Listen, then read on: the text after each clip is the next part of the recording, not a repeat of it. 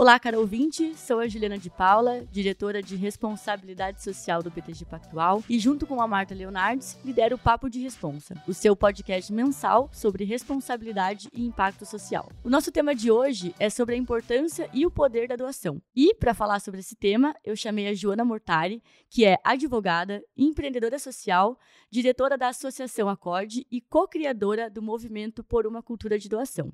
Seja muito bem-vinda, Joana. Obrigada pelo convite, Juliana um prazer estar aqui. Bom, e para a gente começar, Joana, se apresenta para a gente e conta um pouquinho mais desse movimento e por que, que ele existe. Eu comecei esse movimento com um grupo de pessoas, né? Eu criei esse movimento com um grupo de pessoas há quase 10 anos atrás, quando eu comecei a trabalhar no terceiro setor, que eu migrei da advocacia empresarial para o terceiro setor, para trabalhar na Associação Acorda, onde eu estou até hoje, me dei conta de que muitas das dinâmicas entre quem doa recursos e as organizações que recebem é, não eram, digamos assim, saudáveis. É, demorou muito tempo, para falar bem a verdade, para eu entender exatamente o que, que o meu, uhum. vamos chamar de, um, de, uma, de, um, de uma intuição na época, é, me dizia que estava errada. Eu fui estudando ao longo desses 10 anos filantropia no Brasil, a história da filantropia no Brasil e fora do Brasil, e ao mesmo tempo conversando com as pessoas. E dessas conversas foi nascendo um grupo de pessoas interessadas, que se tornou esse, essa aliança intersetorial de pessoas e organizações que querem ver um Brasil mais consciente sobre a importância da doação e o poder da doação no Brasil. E esse é um, o que a gente chama de movimento por uma cultura de doação. Ah, muito legal. A gente ouve bastante falar que a doação ela transforma, né? Tanto a organização social quanto a sociedade, como nós pessoas que doamos. Na sua visão, assim, liderando esse movimento, qual é a importância da cultura de doação, ainda mais quando ela está fortalecida e acaba que é, contribui até para um país em desenvolvimento, assim, né? Então, qual é a tua visão nesse sentido? Acho que uma coisa importante para falar é, é que durante a história história da filantropia no Brasil e fora do Brasil, é, ela foi originalmente, ela era originalmente vista como um ato de caridade, né, um ato de ajuda. Uhum. É, agora, é, a filantropia, o doar, ele é visto como uma forma de participação social, como um ato cidadão. então, a gente sai um pouco do paradigma da ajuda que reforça é, as diferenças sociais e de recurso entre as pessoas que doam e as pessoas que recebem recursos e entra numa esfera colaborativa. Né? Então, para uma democracia ser, é, para uma democracia forte, a gente precisa de três ambientes fortes: o ambiente público, o ambiente privado e o ambiente social. E o ambiente social é financiado pelas doações. Né? Então, a gente precisa parar um pouco de olhar para doações como uma forma de ajuda, e sim como um potencial e um poder que cada um de nós tem em ser parte da formação do Brasil que a gente quer e merece. Com certeza. Até esses dias eu ouvi sobre isso mesmo, assim, né? Qual é o Brasil que a gente quer? Qual é o legado que a gente quer deixar para o Brasil? E aí, como a doação ela é uma importante ferramenta para a gente poder apoiar as tantas causas que o Brasil tem, né? É, exatamente. Uma mudança de mentalidade mesmo, né? De paradigma. E aí, olhando para o Brasil, né? Você comentou um pouco sobre isso. Como é que a gente está nessa agenda de doação? A gente está caminhando. Nos últimos cinco anos, o brasileiro se tornou mais consciente da importância do papel das, das organizações sociais, é, e as classes sociais que sofreram menos com a crise é, sanitária e econômica doaram mais. Uhum. No entanto, é, de uma maneira geral, a população doou menos e o volume total de doações foi menor do que há cinco anos atrás. Esses são dados da pesquisa Doação Brasil de 2015 e 2020 é, que ainda, ainda segundo ela, vale a pena, acho que comentar, 66% dos brasileiros doam, sendo que 37% doam para organizações da sociedade civil. Uhum. E 83%, que é um aumento significativo nesse número nos cinco anos, acham que doar faz diferença. Isso é importante. Isso é importante. É, ainda mais quando a gente olha até a questão das organizações sociais, assim, a importância delas, né? Porque anteriormente não era todo mundo que achava que era legal doar, né?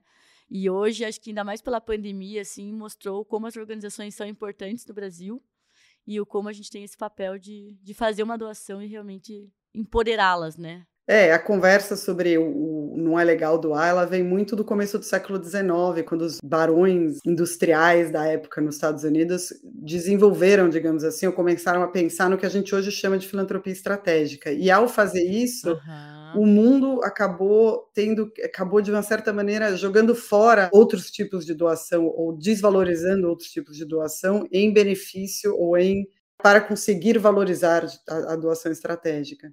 E isso, é, eu acho que hoje em dia a gente está começando a entender que, que não, que uma coisa, as duas coisas têm importância, né? A doação para os efeitos de uma tragédia ou, ou, ou, de uma situação social como a fome, por exemplo, ela é tão importante quanto uma doação estratégica que endereça, as causas da fome. Ela só tem que acontecer de maneiras e formas diferentes, né? Ainda olhando para essa agenda, a gente falou um pouco do Brasil, como o Brasil está na cultura de doação, mas se a gente se compara com outros países, Joana, qual é a tua percepção, assim, se a gente, ok, estamos caminhando, mas o quanto estamos caminhando e quanto temos uma cultura de doação fortalecida se a gente se compara com outros países mais desenvolvidos? Eu sabia que você ia chegar nessa pergunta. Já me preparei para você me perguntar qual é a, doação, qual é a relação do, da doação no Brasil em relação ao PIB. Eu preciso te dizer que eu não gosto muito dessa forma de da gente comparar o Brasil com outros países, ou qualquer país com qualquer outro país, uhum. porque a cultura de doação e as, as regras é, que promovem a doação, as regras, inclusive tributárias, enfim, jurídicas, etc., em diferentes países são muito diferentes. Então, se a gente simplesmente compara com o PIB, eu acho uma comparação meio que de laranja com banana, sinceramente. Mas se você olhar para o PIB é, entre Brasil e Estados Unidos, Estados Unidos é, do, acho que quase do, perto de 2% do PIB, o Brasil está bem abaixo disso. Mas mesmo assim, é isso. Nos Estados Unidos, por exemplo, vou dar só um exemplo disso que eu falei, você pode é, abater qualquer tipo, quase todos os tipos de doação do seu imposto de renda. Você primeiro doa e depois abate. No Brasil, você consegue fazer uma coisa diferente, você direciona é, exerce um direito que eu falo, que é direcionar uma parte do imposto que você vai pagar de qualquer jeito é, para uma organização social. Então, eu falo que você, você, eu sempre gosto de falar, você tem, na verdade, o poder de decidir como o governo vai usar o seu dinheiro. É bem diferente de você pegar e fazer uma grande doação, uma doação, e depois ir lá e abater do, seu, do imposto que você tem a pagar, né?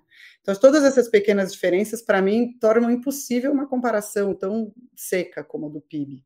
Não, e se você for olhar, nós somos um, um, um, país doador, né?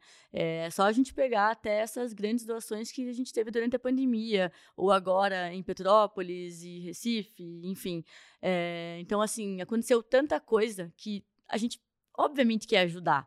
Mas o que eu sinto, e até queria ouvir tua opinião se é isso mesmo, né? Que é uma percepção muito, muito do que eu vivo aqui, de, aqui desse lado, mas é no sentido, acho que nós somos muito, nós apoiamos muito na forma pontual falta mais doador recorrente. Né? Então, assim, tem uma causa, uma situação, emergência, doei. Mas a recorrência talvez seja o que é mais desafiador hoje na nossa cultura, assim. Não sei se você enxerga da mesma forma ou, né, enfim, sente que, que algo é diferente. A doação ela é provocada num ser humano, né? Tem estudos que mostram que a doação ela vem de lugares diferentes. Então, uma doação recorrente, uma doação onde é uma decisão que você usa mais a sua parte mental. Então, você já passou pelo processo de decidir qual é a causa que você quer apoiar, uhum. escolher uma organização que você confia é, e admira, e, e, passa então a fazer doações recorrentes para essa organização. A doação é, emergencial é uma doação, ela vem mais do nosso da nossa reação com o mundo, né? Então, você falou, acontece uma tragédia, a gente reage. É uma doação reativa. O brasileiro é um povo extremamente solidário e, portanto, extremamente ele, ele reage muito positivamente à, à, à tragédia, digo, né? É até, é até estranho falar isso, mas do ponto de vista da cultura de doação, sim, a gente tem, a gente vive num país é, de um, um, país caloroso, solidário, é, amigável, né? De, uma, de, de, são características do povo brasileiro. Então, a gente reage significativamente bem a uma doação, a uma, a uma doação é, reação, digamos assim. A doação recorrente, como você fala, ela já, ela já precisa que, que a pessoa se conscientize da importância do papel da doação e, e, e, reconheça que o dinheiro que ela tem para doar, independente do, do, dela, independente do quanto, é, é importante. Ela tem que reconhecer que essa doação é importante. Eu, como diretora de organização social, eu sei disso na prática, porque 10, 20, 30 reais que a gente recebe mensalmente de várias pessoas é o que faz a diferença, não só do ponto de vista da gente poder se planejar a longo prazo, é, porque outros tipos de recursos vêm com prazos mais curtos e, e, e, e mais é, direcionados a, a gastos específicos, a recorrência ela traz essa habilidade para a organização de investir em formação, de investir é, de melhorar salário, de investir em RH, de investir em espaço, de investir em coisas que projetos e outras formas de financiamento não pagam. Então, é, eu só estou dando isso é, como um exemplo prático do quão importante é a recorrência para uma organização social e para a defesa de uma causa. Com certeza. E, Joana, como é que a gente pode fortalecer mais a nossa cultura de doação e também acho que contribuir com esse mindset de você ter essa doação recorrente? Se você puder até comentar, acho que, que até talvez é, case bem, assim, nos, nos próprios, é, nas próprias diretrizes do movimento por uma cultura de doação, né? Então, o que, que a gente pode fazer mais para poder fortalecer essa cultura e o que, que nós, empresas, também podemos colaborar para que os colaboradores pensem na doação? É, essa pergunta é muito legal. Eu acho que é, não tem nada mais importante do que começar a fazer, praticar mesmo, sabe? Trazer para a prática. Eu sempre digo isso. É, reconhecer que a gente tem um poder de participar ativamente na construção do país do que a gente quer, como eu falei, é, e que ninguém sozinho vai fazer a diferença. Né? O volume coletivo de recursos, a defesa coletiva de causas é o que faz a diferença.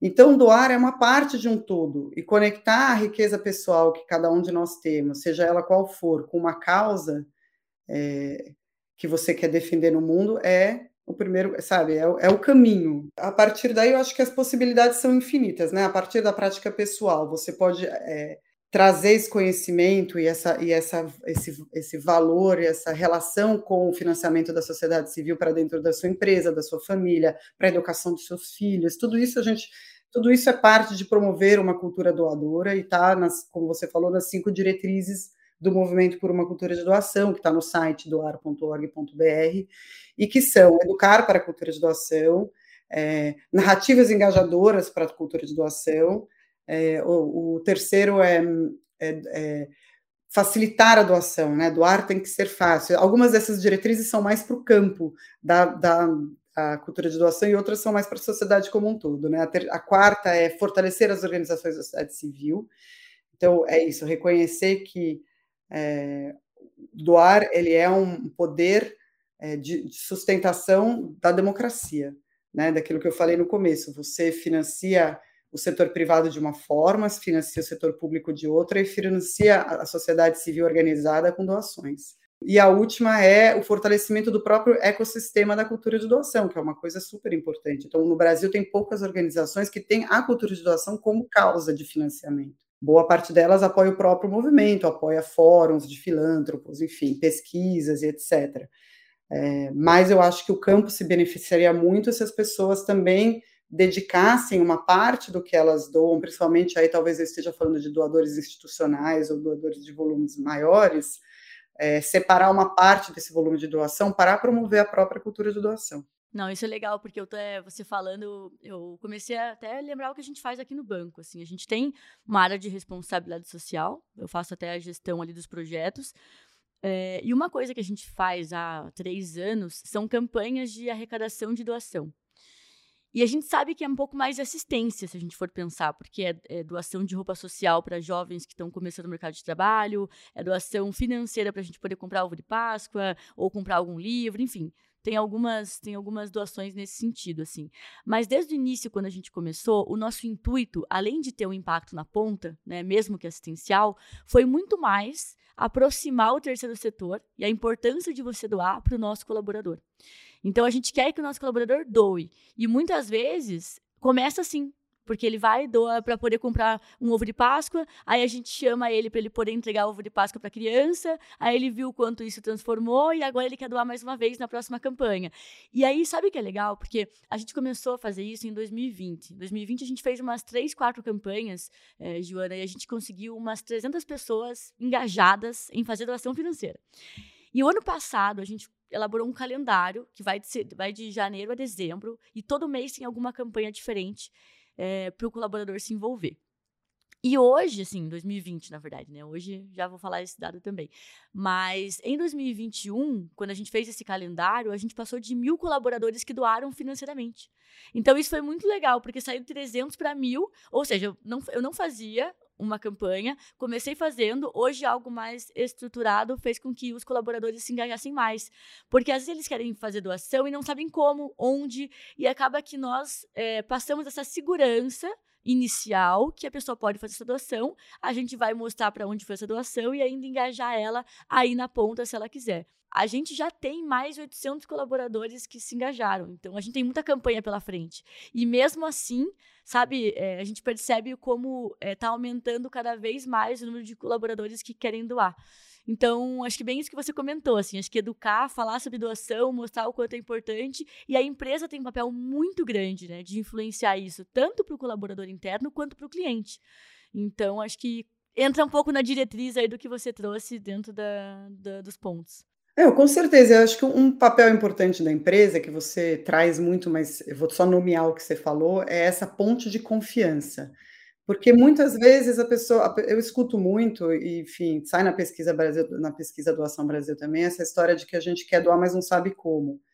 É, que para mim tem um, enfim, não, é difícil a gente acessar essas camadas mais profundas, né, que estavam por detrás de uma resposta como essa, né? Mas, mas para mim tem um pouco desse lugar que é é, uma vontade de fazer algo, mas não sabe muito bem como começar, e parece que é um parece que é algo tão grande, né? Quer dizer, é isso, apoiar a sociedade civil, fazer uma, é uma é coisa é, tão grande de, de, e aí a gente fica ouvindo essas reportagens sobre esses volumes gigantes doados e acha que o que a gente tem para doar não é importante. Então, eu, eu, é isso que eu acho importante ressaltar aqui. A doação é importante, dependente do valor, e a derração recorrente é super importante. E o que você conta também é o que a gente chama de a jornada do doador. Doador começa, ele, ele tem uma jornada pessoal, né? Ele, ele começa fazendo doações mais pontuais, é, é, geralmente chamado por alguém que, que indicou, então ele, ele, ele se baseia nessa confiança que ele tem com aquela pessoa para fazer um primeiro movimento. É, dali ele ele começa a se entender como um ator mais. É, ele pode começar, dependendo de como é feita a jornada, um ator mais ativo, né, mais consciente do seu papel e da sua importância no financiamento da sociedade civil. E acho que uma terceira coisa que, que eu tiro da sua história que eu acho legal a gente falar é todas essas ações que são essenciais para pessoas específicas em momentos específicos da vida, elas, elas, o, o importante é que elas sejam muito bem conversadas com, com as organizações com as quais elas são é, propostas, né? E, e, de um lugar, eu acho que tem que ser um lugar que a gente tem que sempre reconhecer que é, uma empresa, um banco, um, um grande doador tem um, um poder. Né? Quando, quando a gente chega para conversar com uma organização social, a gente às vezes deixa de é, levar em consideração esse poder que a gente tem como doador. E, e, é um pouco um trabalho meio de ação afirmativa, quase, de, de dividir esse poder com a organização que está trabalhando com a gente nessa ação. Né? Então, de ter muita consciência de que essa diferença existe de poder, de dinheiro e, portanto, de poder, e tentando cada vez mais ouvir e empoderar a organização que trabalha com a gente. Essa é uma outra forma de empoderar a sociedade civil, é, que é muito importante e que tem a ver com conversas muito atuais sobre é, por exemplo, a decolonização da riqueza e da filantropia, né? É isso, é olhar para organizações da sociedade civil não como, de novo, não como organizações que a gente ajuda, mas organizações que estão fazendo um papel importante na sociedade brasileira e que a gente faz junto com o nosso apoio financeiro. Com certeza, e não só financeiro, né? Você, ficou você, você falou, eu lembrei até do nosso programa aqui, que é o BTG Soma. Hoje a gente tem um programa que a gente chama de aceleração social, assim, né? Aceleradora social, mas nada mais é que um fortalecimento da gestão das organizações. Ela já está na sua quarta edição, a gente tem dois focos, educação e meio ambiente, né? Então, são organizações que atuam dentro dessa causa. E a nossa ideia é realmente poder compartilhar uma expertise, tanto que a gente tem dentro do banco, quanto de pessoas do ecossistema, para que essas organizações menores tenham acesso é, a esse conteúdo e fortaleçam cada vez mais a gestão delas, assim. E uma coisa que a gente fez desde o momento zero, é, Joana, foi a gente envolver os colaboradores. Então, assim, além de ele fazer uma doação financeira nas campanhas, a gente chamou ele para ser mentor dessa organização e, um, ajudar ela é, a pegar todo aquele conteúdo e colocar em prática no dia a dia, porque a gente sabe que é bastante coisa, mas por um outro lado, a gente falou para ele se abrir, porque ele tem muito que aprender com a organização. Né? Apesar de ser trabalhos muito diferentes, cada um tem uma expertise que pode colaborar muito um com o outro.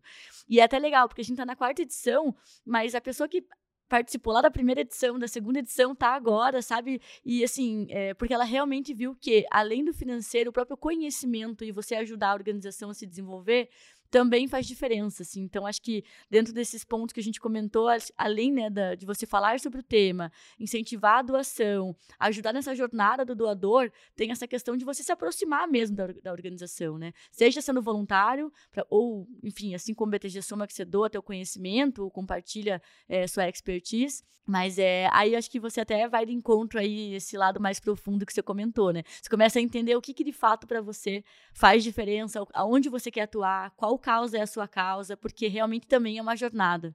É uma jornada, e, e, isso, e na relação com a organização social, sempre perguntando, né? Sempre perguntando, é isso que eu posso te oferecer que realmente vai te apoiar nesse momento? Sempre, sabe, tendo certeza que o que você tem a oferecer é o que realmente a organização precisa naquele momento, porque é isso. É, entre uma coisa e outra tem essa, essa, essa relação é, de poder que a gente às vezes esquece que existe, né? Então, eu acho essas duas coisas super importantes mesmo. Sim, não, eu ia comentar exatamente isso. Que esse do Soma, o que a gente faz? A gente conversa muito com as organizações para o que a gente está oferecendo faz sentido? É isso que você precisa? A gente faz a avaliação de todos os módulos das aulas, tanto que a primeira edição teve um, um, tipo de aula e hoje mudou muito, porque a gente foi construindo junto com as organizações, assim. A gente tinha, claro, tem um parceiro executor que nos ajuda com o conteúdo, mas a gente ouvia muito a organização nesse sentido. É, e, a, e, cada BTG Soma, cada edição, a gente faz, a gente tem um comitê social, que também nos ajuda é, dentro do programa como um todo, e é um comitê que está até, inclusive, atuando na filantropia e no terceiro setor. E dessa vez, nessa última edição, a gente chamou para compor o comitê social uma organização que passou pelo BTG Soma. Porque ela, como passou pelo BTG Soma, ela consegue trazer a experiência de quem teve essa jornada, participou dessa jornada e ainda contribui para mudanças, enfim, para os próximos, sabe? Então é muito bom, realmente, eu ouvi, porque nós estamos aqui na Faria Lima, é uma outra realidade, né? Do que a organização está vivendo lá no dia a dia. E tanto como gestão, quanto esse apoio ao beneficiário direto. E acho que você fala uma coisa muito bonita que é, e eu escrevi, escrevi recentemente, ainda nem foi publicado um texto sobre confiança e doação, uma série de três artigos, na verdade, essa é a última parte. Eu falo muito disso, desse lugar, desses mundos que se encontram, né? Que é isso que você falou, pô, minha realidade na Faria Lima é muito diferente de uma outra realidade. E como que a gente, então, acessa essa outra realidade? É, para além do que a gente lê em pesquisas e dados, e né, desse conhecimento técnico que a gente com certeza tem a oferecer para o terceiro setor, mas também recebe do terceiro setor esse conhecimento prático, né, da vida como ela é em outro lugar, né? E, e essa, e eu acho que essa, quando a gente vê essa diferença de mundos como uma oportunidade de desenvolvimento de ambas as partes, esse é o caminho da decolonização, entendeu? Esse é o caminho de uma sociedade que reconhece as suas diferenças, reconhece as suas sombras, como diria Jung, uhum. e de é, e que trabalha em cima delas por um, por um, um processo de mudança mais profundo na sociedade mesmo. Com certeza. E aí, a gente está quase chegando no final do nosso episódio, mas eu queria uma. Queria que você me ajudasse com uma questão que eu ouço bastante aqui. É, qual que é a diferença de você ter uma cultura assistencialista e de você fazer uma doação ou um investimento social privado com estratégia? E por que, que os dois são importantes? É muito legal também essa pergunta, porque eu escuto muito, eu, eu, vejo muitas pessoas se confundirem entre, não perceberem a diferença entre uma doação assistencial e uma cultura assistencialista. Mesmo no, no terceiro setor, né? A gente tem essas conversas e as pessoas às vezes se surpreendem com, com que nunca se deram conta dessa diferença. Então, uma, uma cultura assistencialista é uma cultura é, cuja intenção é manter uma situação social diferente. Né? A gente doa para acalmar a população e para deixar a população no lugar onde ela está. Isso é uma cultura assistencialista. Uma cultura assistencialista é formada, sim, por doações assistenciais. Agora, doação assistencial não necessariamente forma uma cultura assistencialista. Esse é o pulo do gato.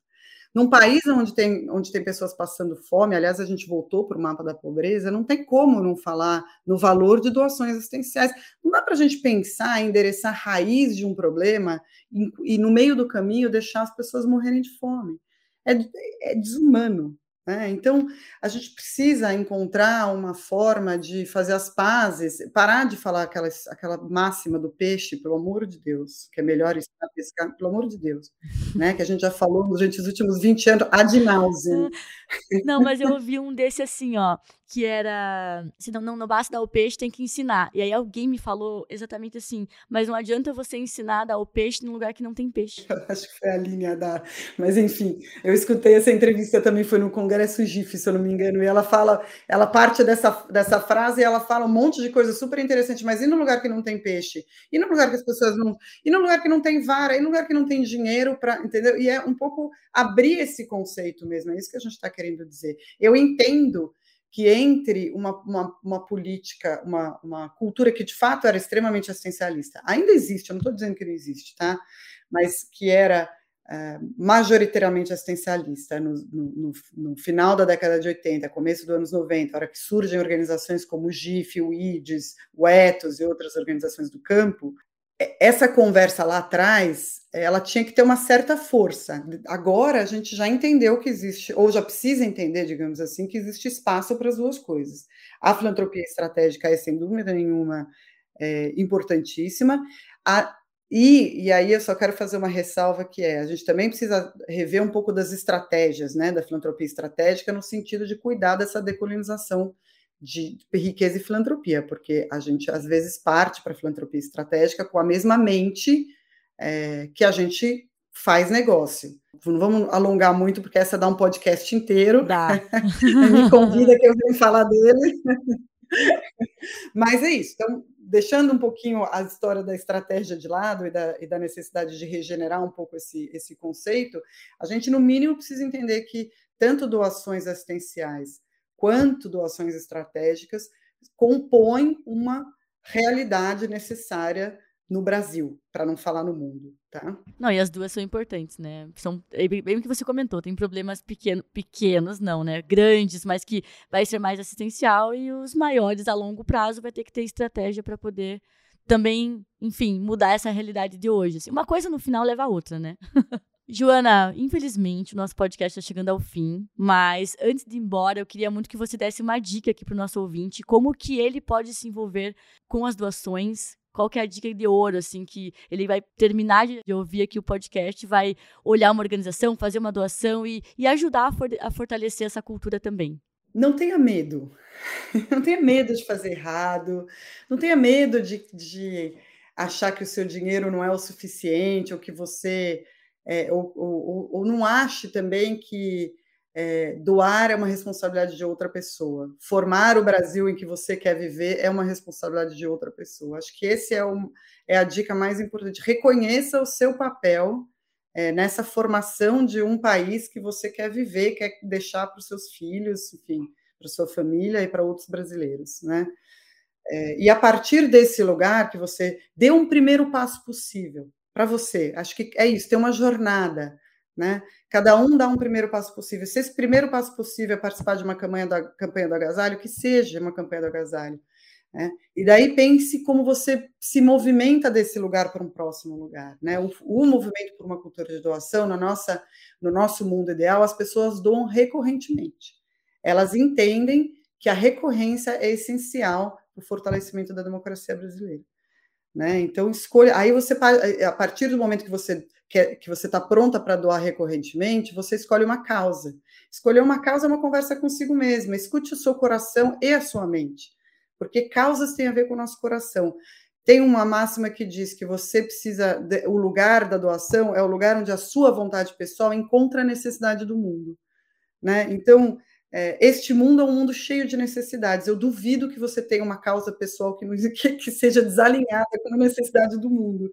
E a partir desse lugar, procure organizações sociais que trabalhem essa causa. E aí tem vários, é, a partir do Google, a partir do, de sites de crowdfunding, a partir de. É, tem uma ação é, de uma, uma iniciativa do movimento, liderada por uma das organizações membro agora, que está fazendo um mapeamento do campo das organizações, é, da cultura de doação das organizações sociais no Brasil, que chama Plataforma Mais. Dê uma olhada, estão lançando agora, enfim, está tá no começo de vida, mas tem o mapa das OSCs do IPEA, que mapeia todas as organizações sociais do Brasil, enfim, não faltam recursos é, disponíveis na frente da sua tela, eu diria. Com certeza, é bem isso mesmo. E até, na sua, até no seu bairro, né? Com certeza vai ter uma organização no bairro. É bem isso. Bom, maravilha. Muito obrigada pela participação, Joana. Muito rico conversar com você e, enfim, ouvir toda a tua experiência, tanto pelo movimento, mas quanto toda a tua experiência no terceiro setor também. E te conhecer um pouquinho mais. Adorei mesmo. Muito obrigada e sigam, por favor, as mídias sociais do movimento, se vocês quiserem saber mais. Tem o Instagram, tem o LinkedIn, tem um monte de conteúdo bom lá pra gente. Maravilha, muito obrigada. E para você ouvinte, obrigada por ter nos acompanhado até aqui e te espero na próxima.